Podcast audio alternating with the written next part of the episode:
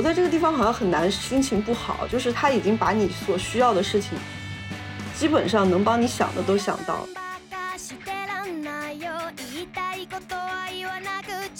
你不能通过玩小聪明，通过小智慧来解决这些天灾，所以它就造成了它是一个对很多事儿、对大自然、对规则、对就是你看到的这种很多事儿是非常敬畏的一个状态。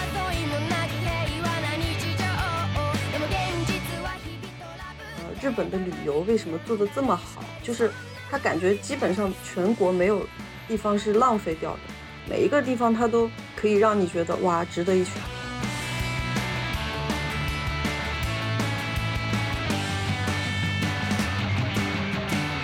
欢迎收听陈曦玉的个人播客，在这里我们用声音记录 环球旅行中的人和事。我是西西陈曦玉，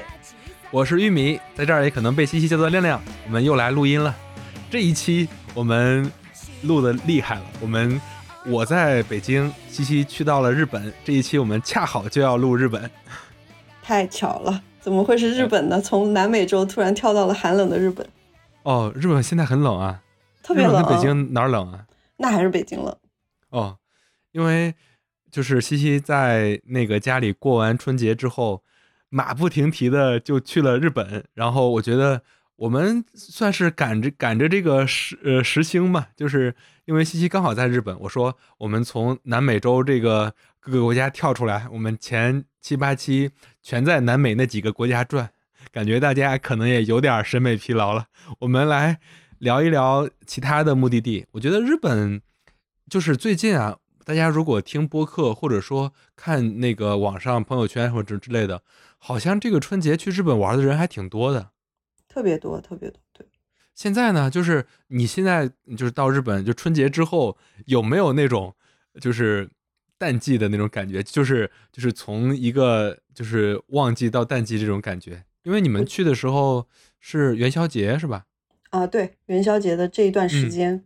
嗯，你说淡季和旺季就是非常明显的淡季，因为这个我们这个时间就是特别巧，刚过了春节，然后又没有到樱花季。嗯，所以其实就是一个非常淡季的时候。然后正赶上了，现在汇率特别好，嗯，基本上就是四点八左右，有时候能到四点七，嗯，所以很多人最近我听说很多人买了一些那个日元，然后准备到时候之后过来玩，都囤了一些。哦，就是在国内换了日元。对对对，直接就换了，买了很多。对我，你去之前咱不是还搁那聊那个新闻嘛？说从上海飞日本八块钱那个联航。是，然后税四百。哦，对，呃，反正算下来一共也才四百，就是四百出头，跟上海飞北京差不多钱。是你知道我为什么选北京吗？啊，不，为什么选来日本玩吗？可以好好讲讲。因为因为那时候我看机票，就是说我一看，哎，我说飞北京大概也就是就是八百来块钱左右，就是从我老家飞到北京。然后我一看，有一个航班是。飞到北京，再飞到大阪，也是八百多块钱。我说，那我觉得这不是买一送一吗？我说，那就去一趟大阪呗，对吧？因为正好手里有日本签证，所以就那就那就来了。然后我们就直接就买了这个票，也没有订什么回程。但其实订了一张，就是你在 check in 的时候，他肯定会问你要回程的机票。虽然我这样做又有点不太好，但是我就现场买了一张那个大概是一万多的一个头等舱，十十十天之后的，然后。后来入境了日本，我就给退了。啊，对，哦，就是就是入境的时候，他要看你回程的机票。对，一般都会看，但是因为我们都是就没有具体的计划嘛，我们连酒店都没有订。我不骗你，就是到了那个大阪的机场之后，我们现场订了一个酒店，这样子。对，哦，但是说实话，跟西西一块儿出去玩，如果就就是。嗯，大家如果有机会一块儿能跟西西出去玩的话，因为我自己体验过跟西西一块儿去玩。我们那一次，我们三个人一块儿去摩洛哥那一次，我们也全程没有提前订酒店，都是当天订第二天的。就是我非常放心，那样很自由，对吧？对，就是不光很自由，就是你的选择很多，就是你不用受各种各样的限制。因为我们那次是自驾嘛，你今天开到那儿，你就想啊，我们订这儿就行了。我们今天如果没开到，我们换一个地方订。是呀，你说这样如果。你提前都每一个地方的酒店订好了，有些地方你觉得哎呀好好玩，还还没玩够或者有好吃的，那你必须得走，就会很遗憾。这种的坏处就是有时候其实你不提前订，有时候你能赶上当天的特别便宜的酒店，就很好的酒店，然后打折，也有可能赶上像我们这一次突然就我们在出发之前，我们看，哎呦，日日本酒店最近真便宜，然后到了之后发现歘全都翻倍，这也能遇到这种事儿，但是没有办法，就是自由和就是稳定之间，你只能做一个选择，这样。对，但我们现在就是最近这两天，后来我看到发现是因为为什么涨价，其实是因为当时有一个日本有一个节日，日本是这样，只要你一过节，那个酒店就飞涨，而且它就是很突然涨，涨完之后呢，过完了那个周末马上又降下来了，又回到了一半的价格。嗯，那我们就是大概我们先从你这一次在日本聊起来，因为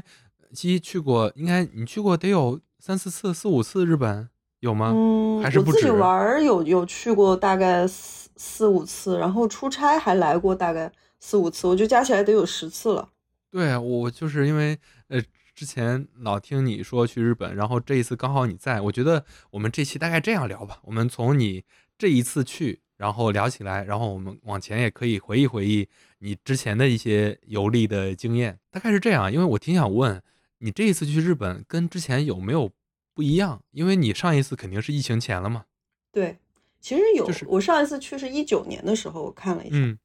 对啊，那刚刚好就是就是二零一九年到现在刚好过去这么，就是不想回忆起来这三年。嗯，对对对，你感觉这次怎么样？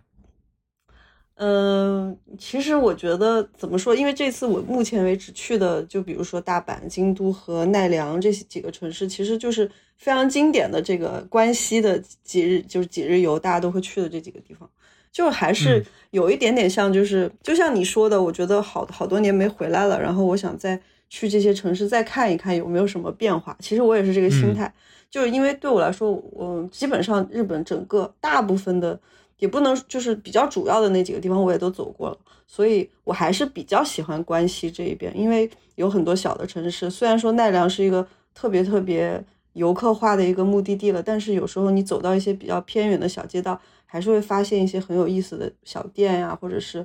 一些很美的画面。所以就我不会嫌弃说我就不想再来了，我就还是会愿意再过来看一看。你说有什么区别？其实。我倒觉得，就是像京都啊、奈良这些，呃，比较古老一点的城市，它的变化其实还蛮小的。它可能有些新的商店、新的餐厅，可能我以前就是在 Google Map 上标记了一些好吃的餐厅，它已经现在已经关门了，它可能换掉了，成了别的餐厅。但是整体来说，这个城市的给我的感觉还是其实没有太大的变化，虽然已经快五年过去了。嗯，嗯，那。就是你觉得没有变，或者说变化，就是我挺想问你对日本的整个这个就是感受是怎么样的？就是，呃，因为你之前我们说过很多次你的喜好，你喜欢拉丁美洲，喜欢南美，喜欢古巴，然后你对日本是一个什么样的感觉呢？其实日本就是我我我说一下我以前的一个感受，就我记得我有一次是很生气，我不知道为什么，就那段时间特别烦躁，然后呢我就。买了一张机票，那个时候也是就是刷到了一个特价的机票，我记得好像是九十九，那个时候也是很便宜，九十九的，从天津飞到大阪的机票。然后那当时我一下车，然后我坐了一个他们的一个一个一个那个机场大巴，就是一个很小的事儿，就我坐的机场大巴。然后因为那时候天气很热，然后我上了大巴之后，我觉得嗯温度刚刚好，然后手机快没电了，一看大巴旁边又有那个充电的接口，就是你你能想到你需要的东西。然后车上还给你发了一瓶水，我当时就觉得我在这个地方好像很难心情不好，就是他已经把你所需要的事情，基本上能帮你想的都想到。对，就是，然后大巴也很干净，玻璃是透明的，没有灰尘。然后这次我你说到这个事儿，我还我还跟我的伙伴就拉文的，我们一块儿又过来日本了。然后我们就是在观察，我们说为什么日本这么干净？我觉得。我们俩想了很久，我们看到街道上的车全部都是亮的，就是他车每一辆车都没有灰。我们就说，那我们来比赛，看谁能先找到一辆就是脏的车。我们找了非常久，就就一辆一辆的车过去，或者你停在路边，不管是停在路边，或者是嗯什么，就即使最近下雨啊，那个车就是很干净。所以每一个街道，虽然我觉得干净这个事儿被大家说了很多很多遍，但我觉得。能做到一个这么干净，其实是有点变态的，你明白？就是我觉得这个东西绝对不是说靠环卫工人或者靠什么别人，一定是所有每一个在日本的人去努力维护的一个结果。所以它的嗯干净已经到了一种我觉得有点变态的程度了。就车上，那怎么能做到一点灰都没有呢？又下雨又是泥点子，然后包括我看那些路上的积水都是清澈的，就是你下雨的时候你都没有泥马路，都是清嗯澈的水。所以就是在这个地方，确实你会觉得能值得学习的东西是很多的，包括不管是谁家的院子呀，他们的阳台，你可能你透过那个玻璃去看里面摆放的东西，都是整整齐齐的。不管你嗯订的是便宜的酒店，以前我住的是青年旅社，或者是很 fancy 很贵的酒店，一定都是非常非常整洁的。我以前听一些朋友说，就有一次我出差嘛，他们订了一些日本的比较有历史的酒店，他们说，其实在日本有时候并不是，我当然我不是官方啊，就我我听那有人说，他说有时候在日本一些不是你装修的多豪华或者多新，是一个就是好的酒店的代表，反而是你是一个非常有历史的老的酒店，但是你把它保护的很好。嗯所以我就觉得，包括食物也是嘛，就是有点变态，这么一点点小东西，但是每一个都非常认真的给你用好看的碟子分开，一个一个的装，然后装装在你面前，摆在你面前。其实你吃味道也就那样，但是那些东西就是会让你觉得心情很愉悦。没错，就嗯，感觉很精致。就是感觉，嗯，对，就是感觉有人为你用心了，嗯，就是这种感觉。包括你刚才说那个房子，就是老酒店这个事儿，呃，我嗯我总感觉我们，我就是就是也不是说对比啊，就我我总感觉我们中国这很多房子报废的太快了，也不是说它盖的不好，嗯就是不善于或者说就是不乐于来修缮它。怎么讲啊？就比如说，其实很多欧洲的那些老房子，他们也都会，因为我最近在学英语嘛，就他们造的那个例句都是说这个房子是什么什么时候盖的，它什么什么时候盖的，嗯不是说就是它其实就是我学那一课是叫就是卖房子吧，类似之类的，就是什么跟房产中介沟通，就是就是说就是人家意思意思说我这个房子是一九五零年盖的，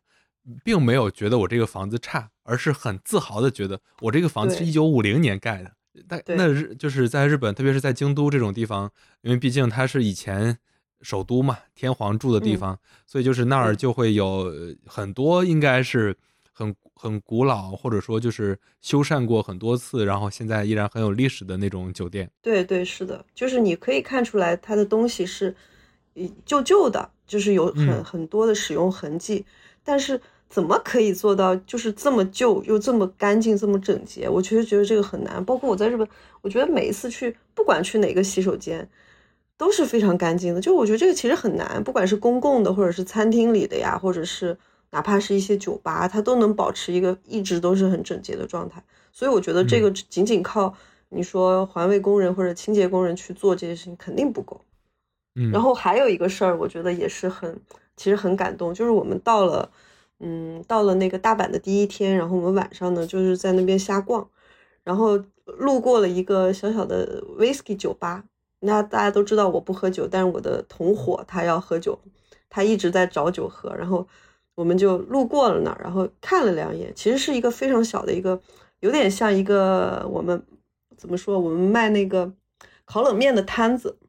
嗯，但是它布布置的非常温馨，就在一个路边，然后一个小亭子，是一个头发已经花白的一个一位先生，在帮大家就是做这个酒。然后当时他的小小摊子门口就坐了两个客人，然后我们就路过，我们就好奇，觉得很很有感觉，然后就看了一下，然后他就招呼我们过来说，他说，哎，要不要下来喝一杯？然后我那个找酒的朋友，他就马上就被招过去了，他就过去坐下了，然后坐下之后呢。很有意思。他首先就是拿了一个一个一个特别漂亮的一个刺绣的一个什么 sake 一个清酒，对吧？然后很漂亮，去说让我们要我们尝一个，然后倒了一杯，然后我说不喝酒。他说那你我这也有无酒精的啤酒，然后也有水。我说那我要水吧，就坐在旁边，然后就点了一，然后我朋友就点了一杯酒，人家也没有说你们必须要点两杯或者怎么样，就是非常客气的。然后点了一杯酒，他就开始跟我们聊天，说他是一个马来西亚人。对吧？他是一个马来西亚人，然后呢，他老婆是跟他在香港认识的，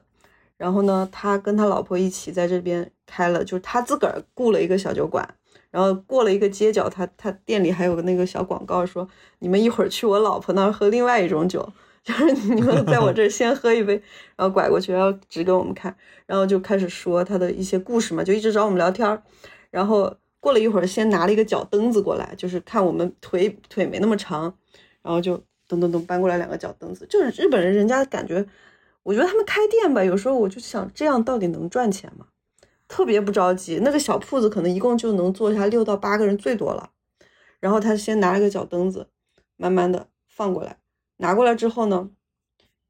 又拿了一个毛毯，因为那个时候可能天气有点凉，给我们一人发了一个毛毯，还是那种苏格兰风的，因为我朋友是是英国的，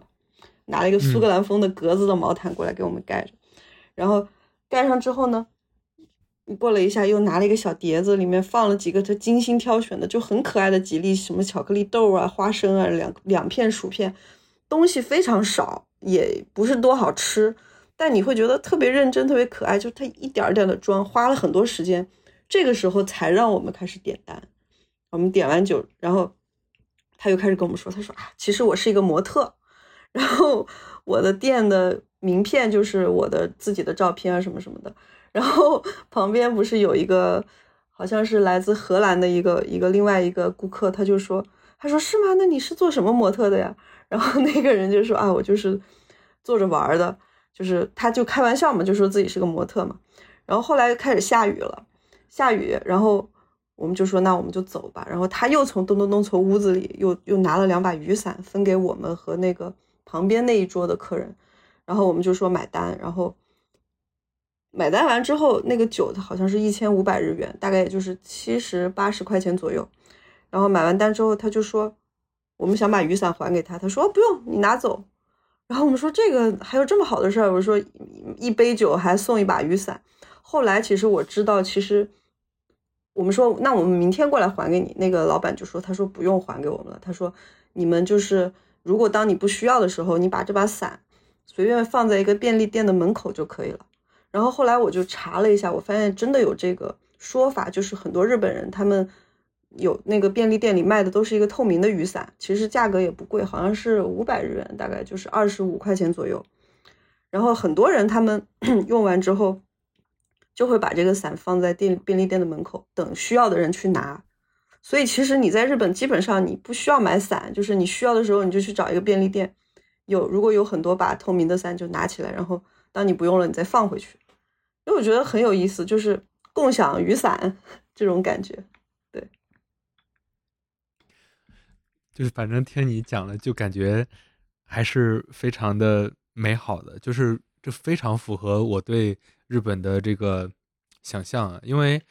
呃，我我我到现在为止我还没有去过日本，但是我特别就是我我从我内心里我挺喜欢日本这个国家的。对我我我我有一个那个。就就是我特别想回到你刚才说那个，你不知道为什么他们一直这么干净，然后这么就是我我总觉得日本这个国家是非常守，就日本人啊，他是一个非常守规矩的一个民族。他这个守规矩这个事儿，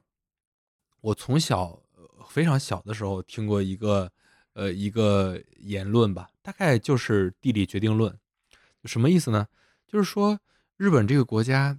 它。受过非常多的天灾，然后就是真的是天灾啊！就是大家还能想起来历史的话，因为它处于亚欧板块和太平洋板块的交界处，所以它几乎是世界上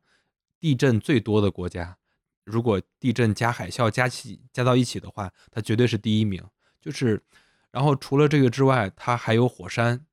然后它还有各种各样的，就是像这种。人类无法改变的这种天灾，就比如说，呃，什么刮个风啊、下个雨啊、洪水啊什么之类的，这个我们还总想着说我们能不能治一下这个洪水，但是对于火山、地震、海啸这种的，人完全是没有办法的。然后日本这个国家人又不人又不少，人还挺多的，你知道吗？所以就是，这就是他们从小就从古代历代就经历了很多那种，就是来。嗯，比如说一场火山来了，一场地震来了，一场海啸来了，他们不得不，呃，得搬一个地方，搬一个家。他们搬完家之后，过过一阵儿，这个地震又重新走了，就是就是这个地震又走了，他们还得重新搬回来，因为他们人又多，又没有别的地儿能让他们移民到别的地方，就因为他整个国家也没多大嘛，那人还挺多，所以这些就造就了他有一个我说的守规矩也好，或者说用一个词儿叫虔诚。这个虔诚是什么意思呢？就是你玩点小聪明。你是解决不了这些问题的，就是你不能通过玩小聪明，通过小智慧来解决这些天灾，所以它就造成了它是一个对很多事儿、对大自然、对规则、对就是你看到的这种很多事儿是非常敬畏的一个呃一个状态。所以，所以就是你就能看到很多像你说车很干净啊等等这样各种各样的这种现象。但是又有另一方面，日本又是首先它有过法西斯主义过，然后其次它也有非常疯狂的时候。嗯，我很早就看过那本就是非常能描述日本人性格的一本书，叫《菊与刀》，就是菊花与刀，非常像他们日本的这种状态，就是。我温润如菊，或者说我就是守规矩，像菊花一样。但是，一旦我疯狂起来，它就又又像那把日本刀一样。但是，就是你看到的这么整洁的街道，但是如果你有机会的话，你可以去看一看，就是就当然也比较危险啊。就如果你有有机会的话，比如说到周末他们那个足球联赛开始的时候，又是一帮足球流氓，真的。是真的是足球流氓，就是，呃，世界上最主要的足球流氓的国家，就是这个是加引号的啊，一个是日本，一个是德国，啊，对，就是他们可能就是平时守规矩守惯了，就是我天天守规矩守规矩，然后我我恨不得就是把所有东西都做得非常呃精致，然后地面搞得非常干净，呃，我就是常听说日本抽烟的人。他自己脖子上就带个小缸，自己把自己的烟灰弹到自己脖子上那个小缸里。但是，我我不知道这是真的假的，可能可能有这种人，可能也没，可能也也有抽烟的人是在吸烟区抽。嗯，就是，然后一到这种有足球赛事，或者说他们还喜欢看那个棒球嘛，就是垒球。然后完了之后，又到这种时候，他们又是一帮喝着酒，然后唱着歌，骂着街，然后到处撒尿的那种那种人，就你就觉得。呃，很他很割裂，但是他割裂的背后，就是第二天这帮人又变成那种很守规矩的人，就是，呃，就是这是非常神奇的一个一一一一群人。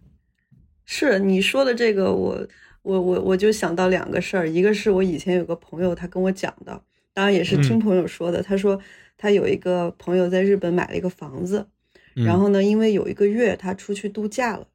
然后那个房子院子里面就长满了杂草，杂草可能伸到邻居的院子里了。嗯，然后呢，接到了邻居的投诉电话，说你怎么能让你们的院子的杂草那样长呢？然后特别生气。等他回去的时候，就是投诉他了。然后回去的时候，邻居已经帮他把就是他能修剪到的部分全都修剪完了。嗯，就已经到了这个程度，就不光自己要非常整洁，就是你不能，你这一户你不能影响我们整个街道的干净。就是已经，然后还有就是你刚刚说的那个菊与刀，对吧？嗯，我太印象太深刻了，因为昨天晚上我去了一个 salsa party，可能玩到比较晚，嗯，大概是十二点半的时候，我自己走路回家，因为那条街就是，呃，比较多的酒吧嘛，嗯，哇塞，那路中间就开始就是大家就现行了，感觉就是 釜山行那种感觉，一一帮喝了喝醉酒的也也不是多，就感觉都是年轻人，特别。就是男小男孩二十出头的样子，就开始在路边发酒疯的那种，喊呀，然后可能没有到随地大小便那个程度吧，但是也是非常还挺吓人的。我觉得就是我说，哎，白天你真的看不到这样，平常大家都是各种鞠躬啊，就恨不得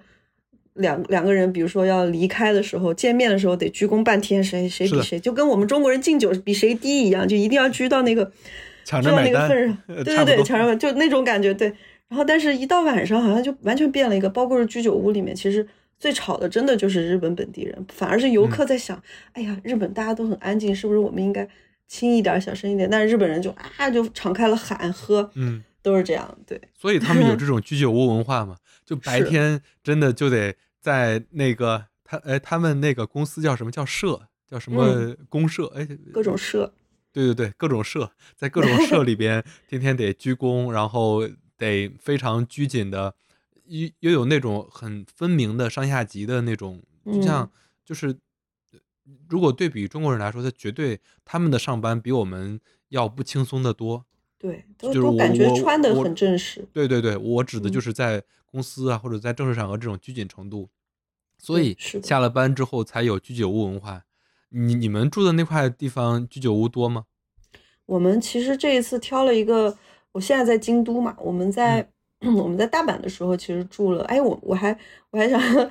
对，特别特别多的居酒屋，就是你晚上基本上没什么吃的了，就好多拉面店呀，或者是晚上可能能找到的比较多的店，要么就是居酒屋，要么就是大阪烧，可能就是一个类似于我们的铁板烧一样的东西。然后它除了大阪烧，有一些小的烧烤啊，炒点什么鸡肉啊、韭菜呀、洋葱这些东西给你。嗯。但居酒屋太多了，就基本上你要吃不上饭就去居酒屋吃，然后里面就是每一个店你都感觉。怎么都满了？就是街上没什么人，但居酒屋里全是人，大家都你就透过那个玻璃屋可以看到里面的人都脸都红红的，都喝大了。是的，是。他们那个酒还挺容易喝大的，说实话，清酒后劲儿应该挺挺足的。是的，大家如果反正就是就是一般呃就是会喝白酒的人都知道，高度酒反而没那么容易喝醉，低度酒容易喝醉。什么意思？就低度酒容易喝多。你一下就你就容易就是喝不停，然后就很容易喝醉。反正我这喝酒你就问到亮亮的老本行了。啊，我现在也不怎么喝了。我也你说到那个呃住哪儿，我们其实，在大阪还做了一个挺有意思的一个事儿。嗯，我们去了一个日本的，有点像就是怎么说汤泉。哦。去过了一个夜，就我们俩我们俩没住酒店。相当于就是他们那个洗浴中心，就他们的洗浴中心，对，就是 打的，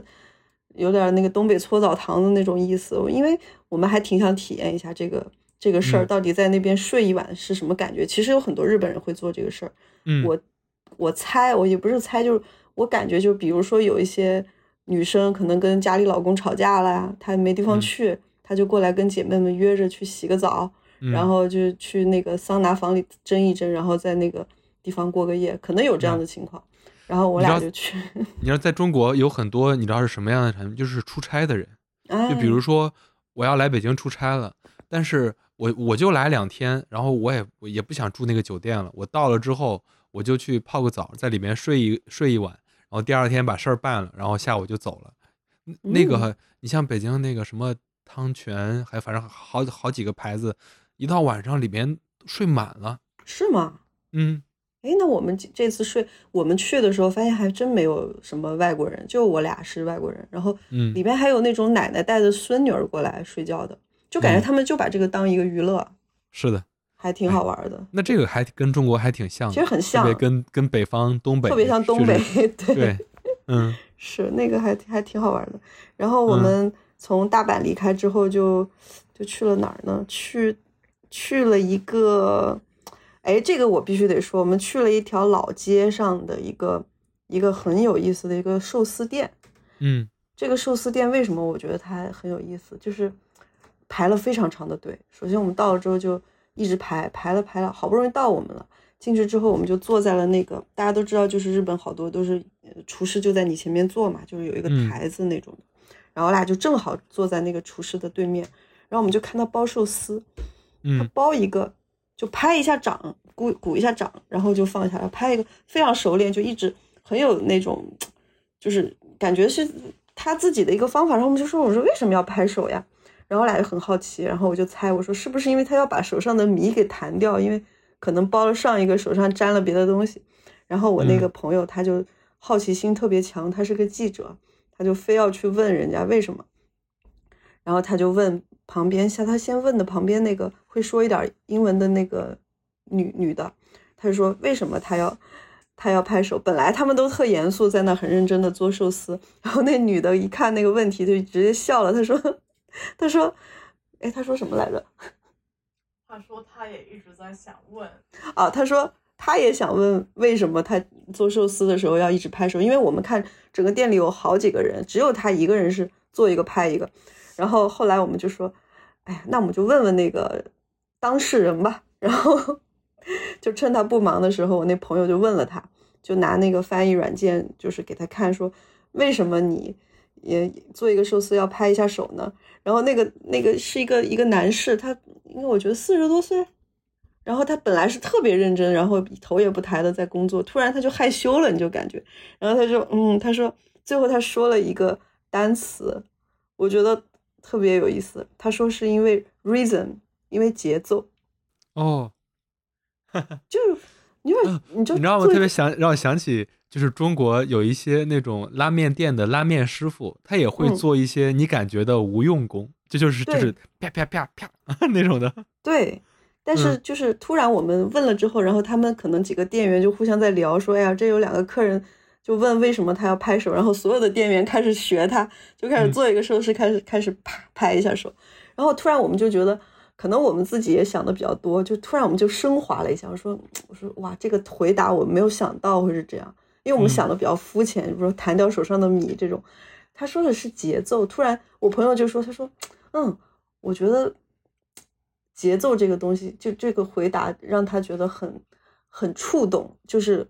不管做什么事情，其实节奏就是很重要的，嗯，对吧？不管你是做一个寿司，或者你要做一个自己的事业，或者怎么样，就是你有自己的节奏之后，其实很多事情就是它会慢慢慢慢的就是按照你想的方式去进行。”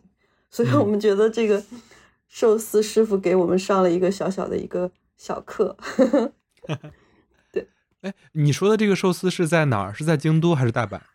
这个寿司是在大阪，然后是在哎，我哇，这个叫大兴寿司。我觉得如果听到的这个朋友，他你们真的可以，还蛮建议这个店。我一般都不太建议别人去，非要去什么店。但我觉得那条街道你可以去走一走，很有意思，就是很老的一个。商业步行街，然后那里面有非常多的老店，还有一些老人在下棋的一个店。那个店也是，对，你就说他们日本人洁癖到什么程度吧？你说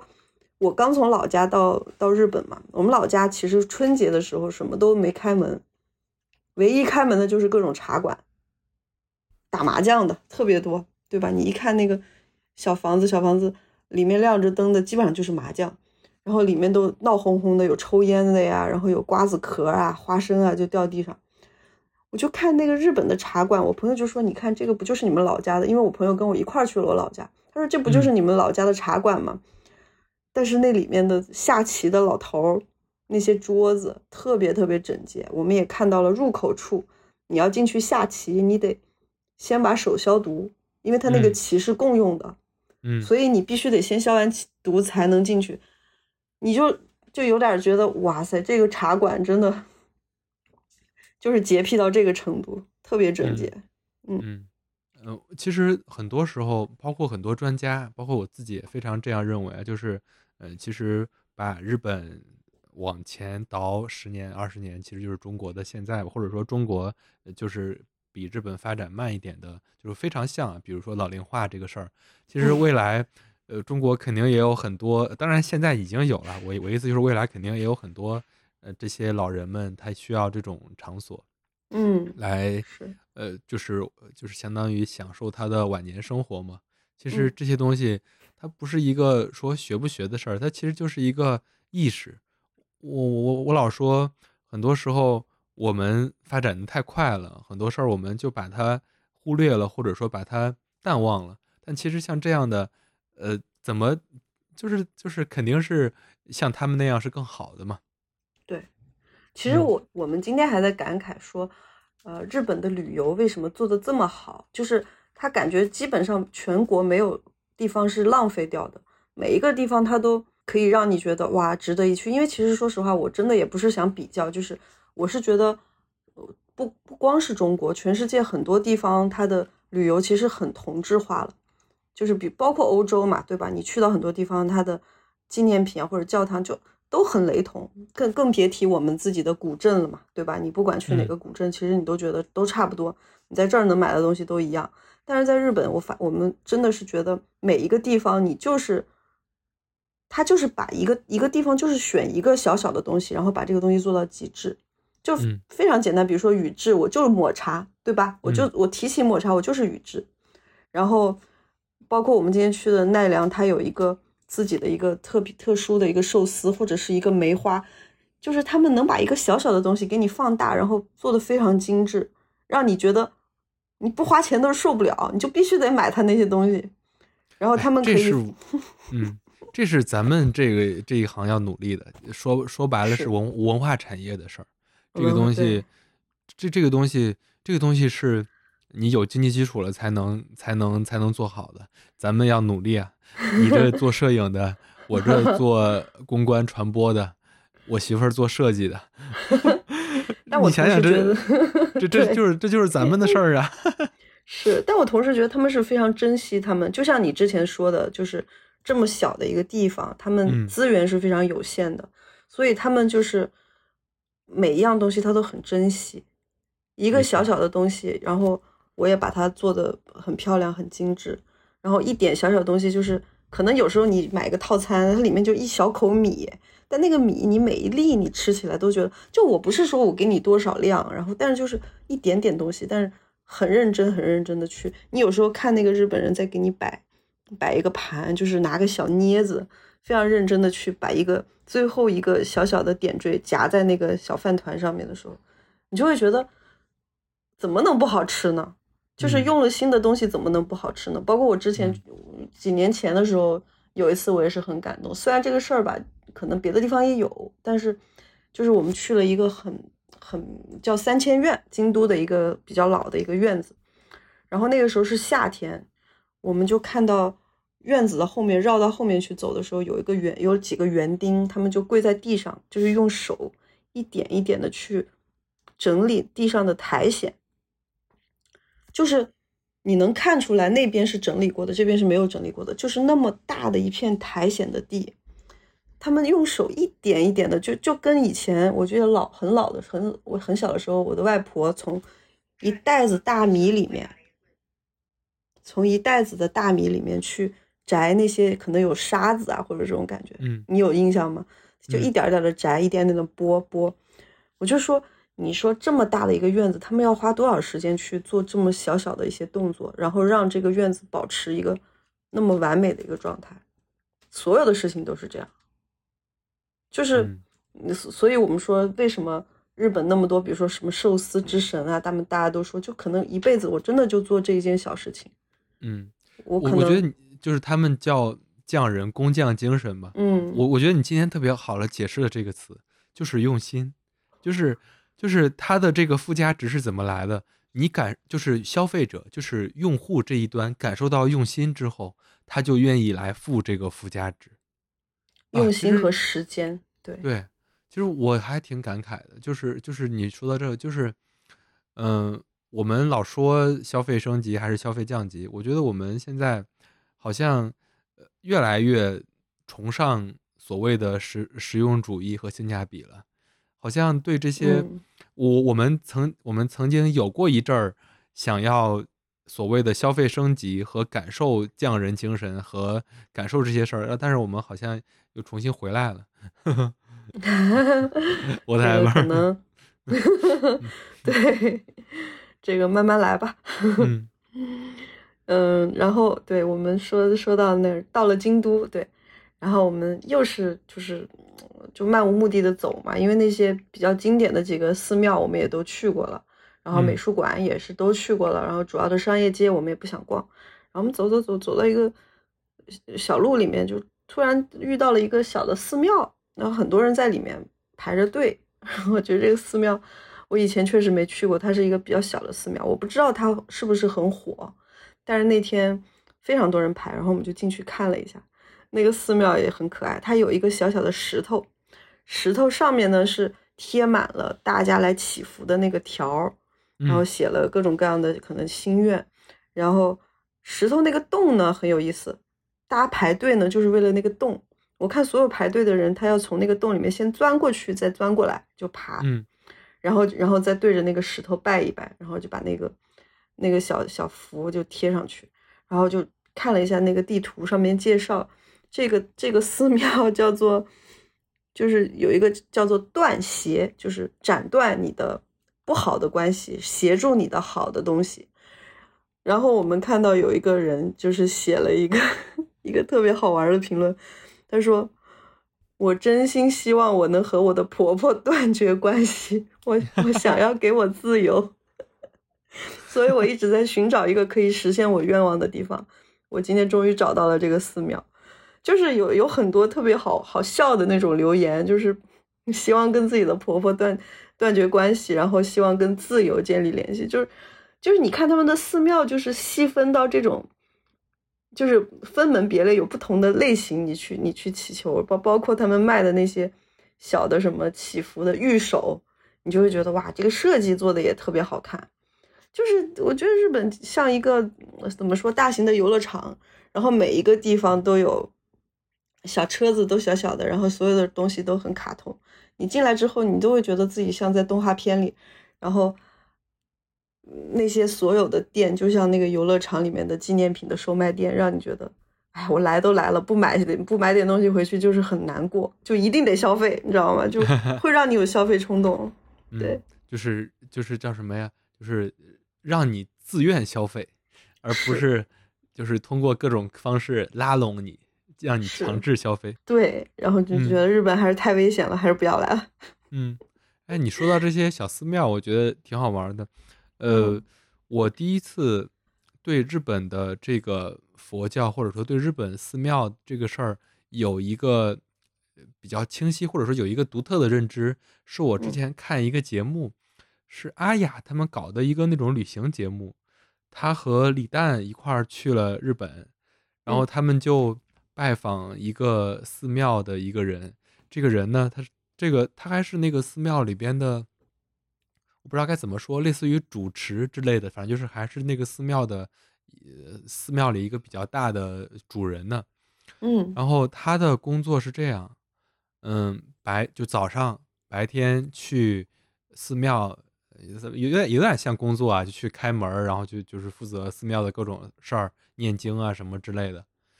然后他下午几点三四点吧，然后从寺庙关了门之后，他自己开了一家酒吧，也是也算是那种居酒屋的酒吧吧。然后晚上去那个去那个酒吧，然后当时那个李诞就跟他聊有关佛的各种事儿。呃，李就是那个如果跟就是如果李诞比较熟的话，大家都知道李诞是比较喜欢那个佛教的嘛。他早他早期写了很多书，都是跟佛相关的。嗯。然后，呃，他就跟那个算是跟那个主持就探讨佛法那种感觉嘛，然后俩人就聊聊聊，然后那个主持就很多时候就非常愣，就是他不是说，嗯，他不是说他觉得，呃，那个李诞说的什么不是，什么都不是，所以他他不回应，而是他真的非常坦诚的说，他有很多事儿他也想不明白，他想不通他跟他孩子的关系，因为因为他那个。虽然是和尚，但他也有孩子，好像就是他想不通他跟他孩子的关系，他想不通他做这些事儿的意义。然后我我就觉得，哦，就是就是不是那种高高在上的佛。我我对这个我也挺挺有挺有兴趣的。哎，你说到这个，我想起来我有一次出差来日本，然后当时我们还去见过一个和尚，他很火，你到时候可以搜一下，但我已经不太记得了。他是一个电音和尚。他会做一些电电子音乐的那个表演，特别酷。就是你会觉得哇，一个和尚和这个东西就是完全不搭嘎的两个东西，就是他会组合在一起。就是如果有兴趣的人可以去搜一搜他的这个表演，我觉得应该会觉得挺有意思。对，就像你说的这个和尚一样。对，就是反呃，就是昨天微博的一个热搜是什么跟。呃，什么跟女主播发生关系的什么什么，嗯，就反正也是一个主主持还是方丈，然后被开除僧籍，就是中国的一个。我心想，就是，呃，就是我我们从小就听过很多，就是跟和尚相关的不太好的事儿，就对。但但是我们，我我我我想说这意思就是说，我我觉得我们总把总把很多事儿捧得很高。然后你就会降低很多预期，但是反而是像他那样，像我说那个什么开居酒屋的那个人，就是你你绝对觉得他是绝对虔诚的信徒，但嗯。是，呃，他也不是一个那种我绝对能给你答案的那种姿态，这样你可能就会更信任，或者说其实佛嘛，很多时候是自己悟的。嗯，反而觉得嗯。更真实。是的，哎，嗯那你们接下来的行程准备怎么安排啊？在京都待几天啊？嗯、我们现在还在京都，其实今天嗯做了一个大阪一日游，呃，不，呃，奈良一日游。其实我就去了奈良，对，但我们京都，我我在我在最后说一个京都的过去的小事儿，嗯 就是我们搜了一下二月份日本有什么节日，然后搜到了一个所谓的梅花季，就是现在因为嗯大家都知道，你看三月份是三四月份是那个樱花季嘛，嗯所以日本人真的是不浪费每一个可以吸引游客的点。梅嗯花季他也做了一个节日，但是就是可能游客会少一些。然后我嗯们走到了那个有一个叫做叫做叫做什么来着？我看看那个那个院，叫做梅院呃北野天满宫，它是一个也是一个寺庙，有有点像。然后呢，去到那之后，就是首先他要要买个门票，你就可以进去看，它有一个市集嘛，进去有各种各样吃的，然后走到里面就是可以买一个门票进到他们的那个梅苑茶屋，他给你一个门票，然后旁边有一个叫做茶果券，你可以里面换一个小茶点，然后一一一个茶，然后门票好像是一千二百日元，然后我们俩就说来都来了，那就去看看吧。对，樱花我们肯定是不会在这等了，就看个梅花吧。进去之后，这个梅花跟我们老家那个城南公园里开的梅花也没什么区别，但是人家就是把这个氛围做得特别好。然后因为下着雨嘛，梅花确实开的也不错。然后他给你一个就有点像旺旺雪饼的一个一个茶点，然后一杯小小的话梅茶，有点像我在你们家喝的那个紫红色的那个味儿，就是嗯咸咸的那个、那个茶。然后嗯我朋友说一点儿都不好喝，说像喝汤，然后我觉得还挺好喝的，然后就做的很有氛围。它有一个小的茶屋，然后你们可以自己倒水，然后坐在那儿看看梅花。其实也大家都可能就是过去拍拍照。然后我俩都觉得，哎，这个花跟我们老家的湖南老家的那个梅花太像了。我说我们走吧。走完之后，就我说那晚上我就还想，诶，我这次来来日本，我又想去跳舞。我就找了一下那个日本的 salsa 的俱乐部，特别特别巧。然后我们因为很累，就想先去找一个茶茶馆去休息一下。然后我朋友找了一个特别偏的，走走走。喝完茶之后呢，我突然间就路过了一个，就我我就不知道为什么就被一个小店吸引。其实他们那种店很多，一看是一个古巴的摄影展。我说这在日本的这么偏的一个小街道，还有一个古巴的摄影展，我说我得进去看看，上面还写着无料，就免费入场，然后就进去了。进去之后特别可爱，一个日本的小老头，他就站在那个里边，然后他说啊欢迎进来看，然后我就特别兴奋呀，我说哇，我说我我想这个人能把古巴做一个摄影展，一定是一个非常热爱古巴的日本人，对吧？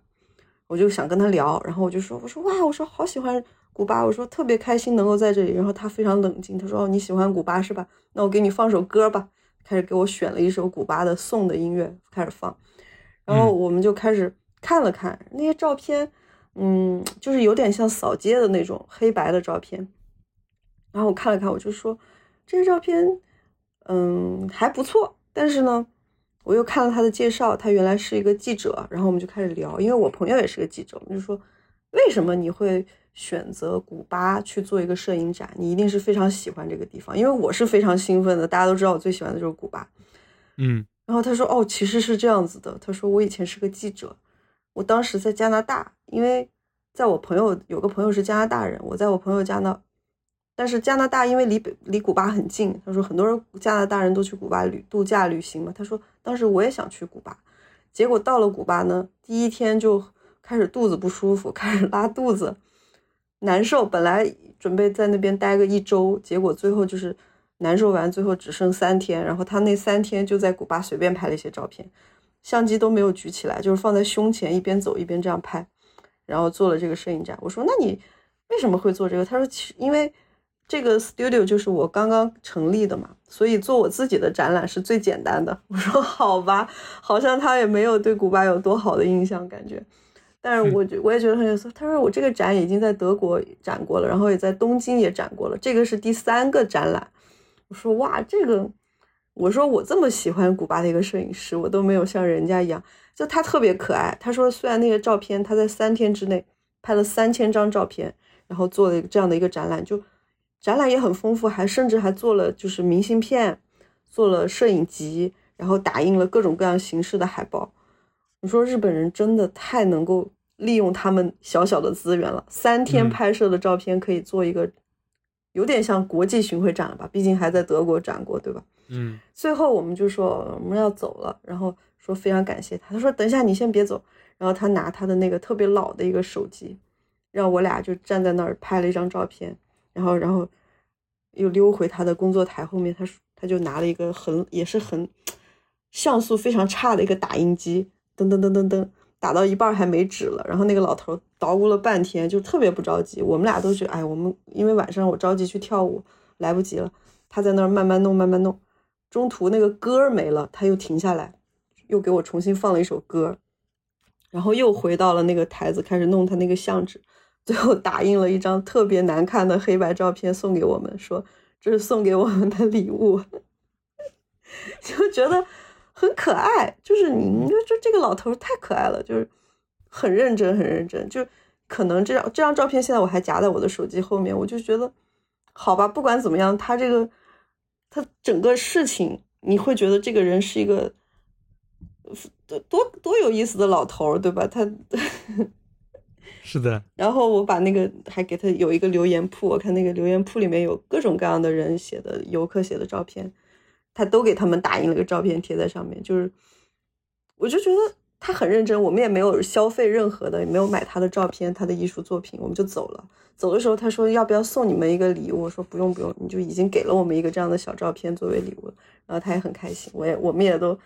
反正我是觉得很惊喜吧。但是唯一的遗憾就是他好像真的，我说我还问了他一个问题，我说你还会想再去古巴吗？然后他的表情有一点为难，就感觉他可能不太想再去了。对，呃，你说这个梅花季、樱花季，我还想起一个我之前看的一个日本的一个街彩，嗯，我记得应该是二零一九啊一八，反正就是那几年，就是韩国非常的嚣张，就是 也不是嚣张，就是韩国，他就说说日本的樱花是从韩国传过去的。嗯，呃，就就是哎，反正就是韩国嘛，什么事儿都都是他的，什么都是从他那儿传的。他们就说说这个言论嘛，嗯，然后就有那种日本的那种电视台吧，就接采日本的市民，呃，就说你们怎么看这个事儿？嗯，然后他们都呃就都很平静，就是说就笑了笑，说说就反正他们也不说这个事儿对错，他就说，呃，就是据我了解，如果从历史上看来说。呃，赏梅、赏樱花应该是从中国传过来的，因为然后，然后，然后就是你能看出来，他们的人还是非常的尊重历史和非常平和的。然后，然后就是这个视频，我想说的是，就是他们那个呃，有一个非常，就是有人总结了一个非常好的标题，叫“中日友好靠韩国”。我我我我我我想起那个视频了，我也觉得挺逗的。是，但对我觉得其实反而好像在历史这方面，其实有些日本人他还是蛮诚实的，就是的呃对，就是就是我还是这这我就要说，就他你我们官方叙事是一回事，然后民间叙事是另外一回事，就是从这个民众上他的各种态度，其实很多时候我们不要被。那种宏大的官方叙事所影响了。嗯，我我们说回你这趟旅行，你 好，因为因为你接下来还没有太确定嘛，你还不知道从京，你你有计划吗？你不是去了今天去了一趟奈良，因为你们也去过很多次奈良了吧？对，我们其实去了很多次，但是因为今天就是感觉京都我们已经走的差不多了，想吃的地方也都吃完了，然后我们俩就说，要不然去个附近的地方吧。我说，要不然去个奈良。然后是我先提的，后来我又不想去了，我懒，因为过去我一看要一个半小时，来回就三个小时嘛。然后我朋友本来也不想去，但是我一说不想去，不知道为什么他又想去了。然后他就他说那我们剪刀石头布吧。然后我说行，我说那就一局。然后他出出了锤子，我出了剪刀，我就输了。我说不行，三局两胜。然后他又接着出锤子，我又出剪刀，我俩第二局我就输了。然后我们俩就只能去了奈良，差不多 就是这样，就非常随意的决定了这个行程。因为奈良其实挺适合就是走一走、散步吧，就到处都是小路啊。然后因为现在又不是游客的季节，所以很安静，然后也很也确实也很放松。去去那边玩了玩，然后回来。我们下一站其实准备去一个地方叫 Kanazawa，因为我的朋友他说他有一个在日本做做旅行的一个人给他推荐，说他觉得那个地方就是是他心中日本最好的地方。那我们就说，那就要不然就去看看呗，因为我们俩都没有去过这个地方，我们还比较好奇。这样，嗯，啊，那就是我还挺想说说这个奈良的，就是奈良，呃，你这一次我还还是就是以这一次跟之前有什么区别来聊一聊？你觉得这次跟之前有什么区别吗？区别就是季节，嗯，嗯，因为呃，你们你们是从京都去的奈良是吧？对，是的。是很，哎因为日本交通是非常方便的。你们坐的什么车去的呀？其实你就可以把它理解为各种地铁就好了，就是即使嗯他们的火车、高铁也，我觉得也就跟坐地铁差不多。啊啊，火车，反正就都是连着的嘛，地铁、对，新干线非常。方便。对，嗯然后嗯就对，就你就到车站随便搜一个路线，哪个方便就去，就没有我们完全没有，就是当时想说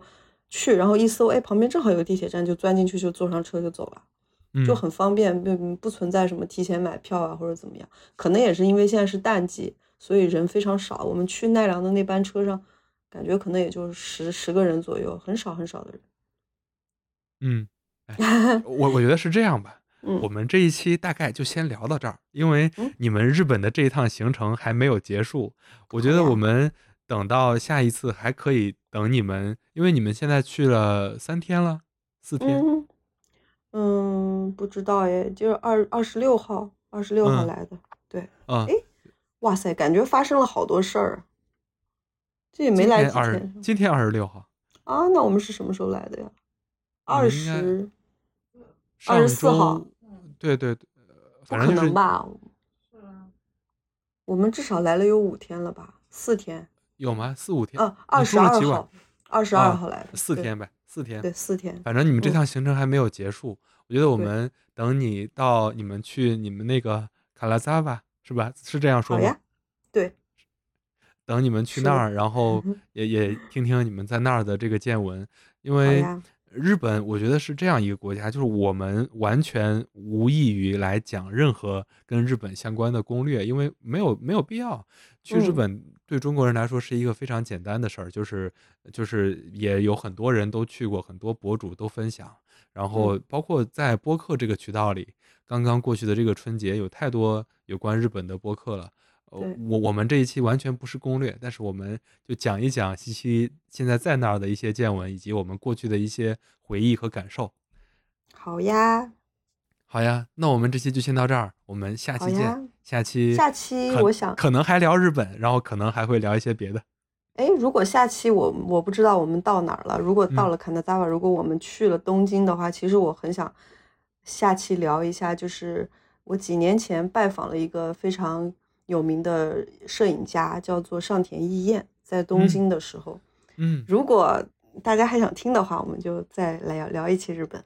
嗯要不想听就算了，就聊别的。